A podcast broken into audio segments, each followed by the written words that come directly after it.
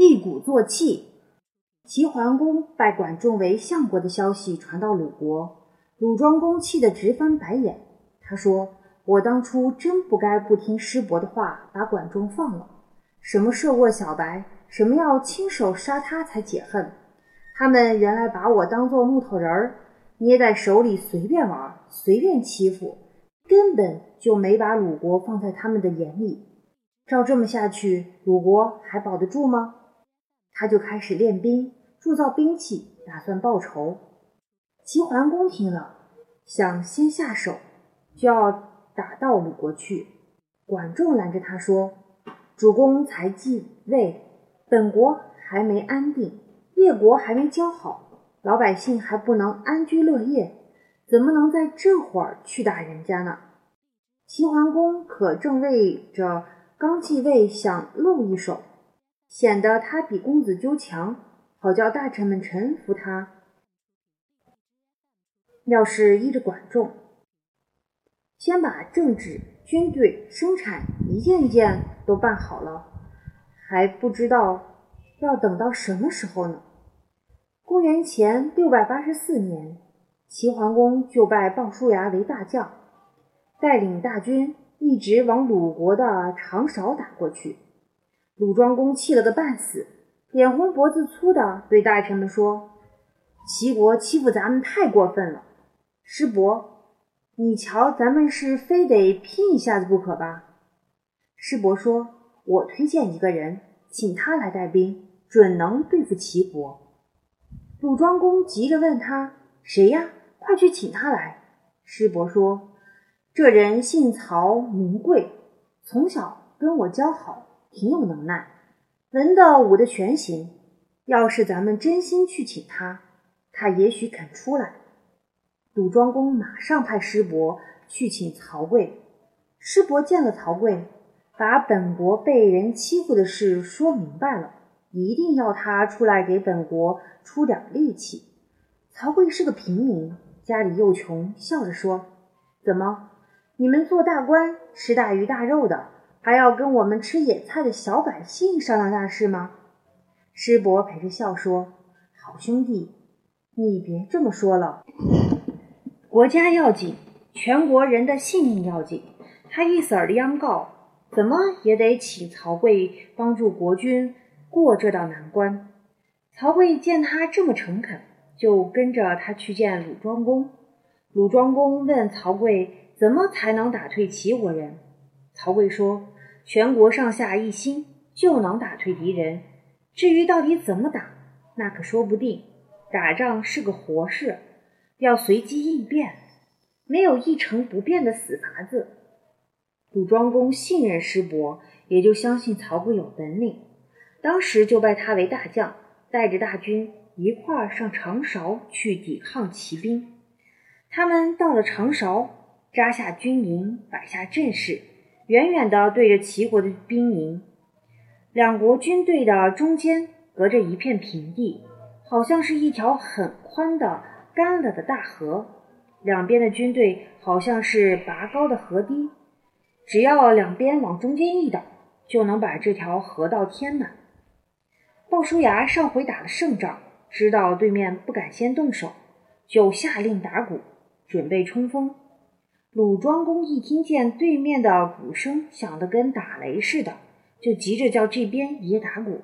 曹刿拦住他说：“等等，他们打赢了一回，这会儿正在兴头上，咱们出去正合了他们的心意，不如在这儿等着，别跟他们交战。”曹刿就下令不许嚷，不许出去，光叫弓箭手守住阵脚。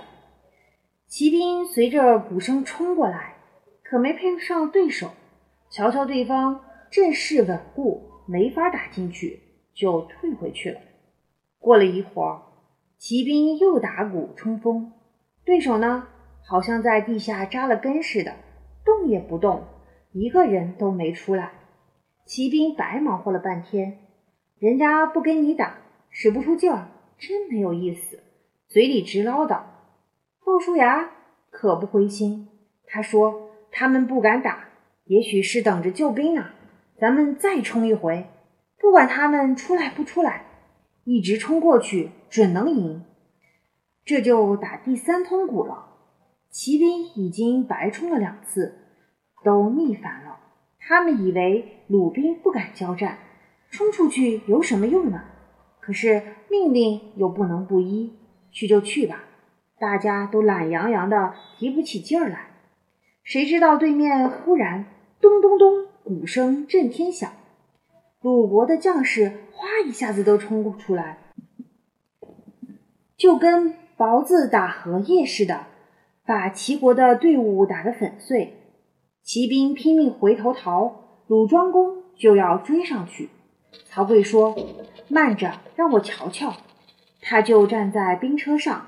手搭凉棚往前瞧，细细瞧了一回，又下来看看敌人的车印和脚印，才跳上车去，发命令说：“快追，一直追上去。”就这么追了三十里地，把敌人赶得远远的，得着了好些齐国的兵器和车马。鲁国打了个大胜仗，鲁庄公可不明白，他问曹刿：“头两回他们打鼓。”你为什么不让咱们也打鼓？曹刿说：“临阵打仗全凭一股子劲儿，打鼓就是叫人起劲儿。打头一回鼓，将士顶有劲儿；第二回就差了，第三回就是鼓响的再怎么厉害，也没有多大的精神了。趁着他们没劲儿的时候，咱们一鼓作气打过去，怎么不赢呢？”鲁庄公和将士们都点头。可是大伙儿还不明白，人家逃了，为什么不立刻追上去呢？曹刿说：“敌人逃跑也许是个计，说不定前面还有埋伏，非得瞧见他们车轮子硬乱了，旗子也倒了，才能够毫无顾虑地追上去。”鲁庄公挺佩服地说：“你真是个精通兵事的将军。”齐桓公打了败仗。自己认了输，向管仲认错，愿意听他的话。管仲就起齐桓公对外跟列国诸侯交好，对内整顿内政，发展生产。齐国又跟鲁国讲了和，还把从鲁国夺来的田地退还给人家。接着，齐国就一个劲儿的开铁矿、造农具、开荒地、多种庄稼，由公家大量的晒盐。鼓励老百姓下海捕鱼。齐国的东边就是海，晒盐捕鱼极其方便。离海岸较远的诸侯国没有鱼吃，倒也罢了；没有盐，那可怎么过日子呢？他们只好向齐国交好，拿粮食去换齐国的盐。齐国因为齐桓公重用了管仲和鲍叔牙，越来越富强了。没有几年功夫。齐桓公当真做了诸侯的首领。